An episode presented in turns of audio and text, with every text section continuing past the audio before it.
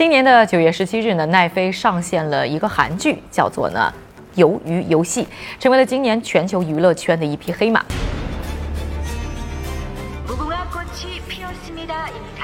短短的不到四周的时间，就获得了超过一点一亿的受众，成为呢奈飞有史以来最成功的一个网剧，而且它还登顶了九十多个国家的点击榜首。而从那剧中的男女主角的演员到主人公的衣服，在全球都是火了，就连呢奈飞的股价呢都跟着涨了有将近百分之十。那今天的视频就来讨论一下，为什么鱿鱼游戏可以火遍全球？肯定呢要说一下，就是啊韩国娱乐产业的。产业化和专业化，当然这个话题呢已经有很多人分析了，所以呢不是我们这个视频的重点。但这里呢特别想说一句，就是呢韩国的制作成本是非常低，不少的国际平台的同行呢都和我分享过啊，同样的综艺和专题片呢，在韩国的制作成本可能就是中国的二分之一到三分之一。而这一次呢，由于游戏的成本差不多是两千一百四十万美元，听起来呢也不低了，但是呢放在美国要达到同样的品质哦，轻松就会翻五到十。倍，很大程度上呢，就是因为呢，这个韩国的产业规模化和专业化就压低了它当地的人力成本和场地的成本。特别是啊，这个韩国造星能力实在很强，所以呢，它的艺人呢，普遍性价比才会非常高。当然，这个也不是我今天要说的重点啊。下面我们来说重点，这个重点要说的呢，就是由于游戏成为全球现象级啊，要感谢的两个因素，一个呢就是奈飞。千万不要忘记，是奈飞看中了这个十年在韩国都找不到投资的剧本，所以由于游戏呢并不是传统意义上的韩剧，也不要忘了，也是奈飞哦把这个韩国制作的韩剧呢推到了全世界观众的面前。要说啊，奈飞的崛起呢带来的是全球娱乐产业一个模式的颠覆，我觉得可以称它为啊去好莱坞化。除了发行上呢打破了之前好莱坞一贯的从院线到电视再到 DVD 或者流媒体的一个流程。更重要的是，奈飞在内容上呢，不再是用好莱坞的玩法，它不但不依靠大的电影电视公司去生产内容，同样也不依赖呢好莱坞的明星去拉点击，而是呢开始呢进行内容的国际化整合。因为啊，这个呢，呃，具有很强互联网属性的平台上呢，内容好。比其他一切的拉粉效应呢都更强。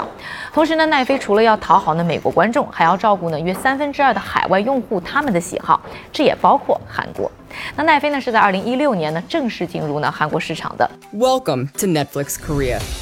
他呢很快就发现呢美国内容完全不适用，于是呢在过去五年的时间当中呢是投入了七亿美元在当地呢做原创内容。当然了，奈飞参与的韩国制作除了要考虑呢韩国市场之外呢，也会兼顾呢更加国际化的受众，所以这就让已经本来很强的韩国制作呢就变得呢更加国际化，并且呢还赋予了几十种语言翻译的一个加持。而且啊，除了启用呢韩国制作之外呢，奈飞的制作版图其实也在跟随呢市场的扩张，一直在扩张。去年啊，它的海外剧的数量呢年比就增加了百分之五十五。而经过奈飞呢几年的口味培养，美国观众看片呢已经变得非常的国际化。原本在美国只有小众的文艺院线才能看到外国片，现在什么刷刷德剧、法剧、韩剧等等都变成了非常大众的行为。而除了美国，很多国家受众的口味都跟着奈飞呢在出现国际化的一个转变。所以到了，由于游戏上市啊，国际市场也准备好了，所以它才能吸引到呢超过百分之九十五都不在韩国的一个受众群。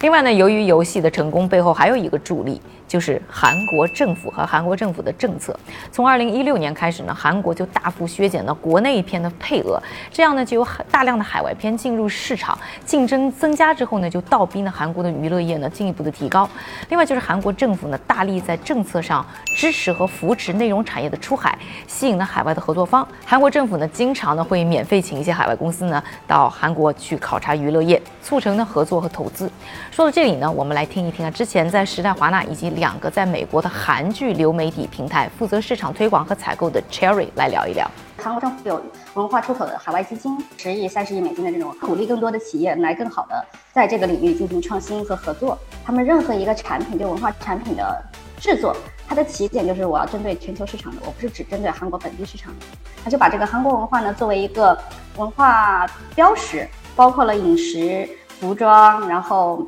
美妆，然后包括影视。各种流行文化，针对 K 打头的这种所有的文化因素的这种粉丝群体，就是在一个跨文化的圈层里面。进行一个非常有效的这种运营和管理。每一次的成功背后，除了有个案的偶然因素，都会有时代的必然因素。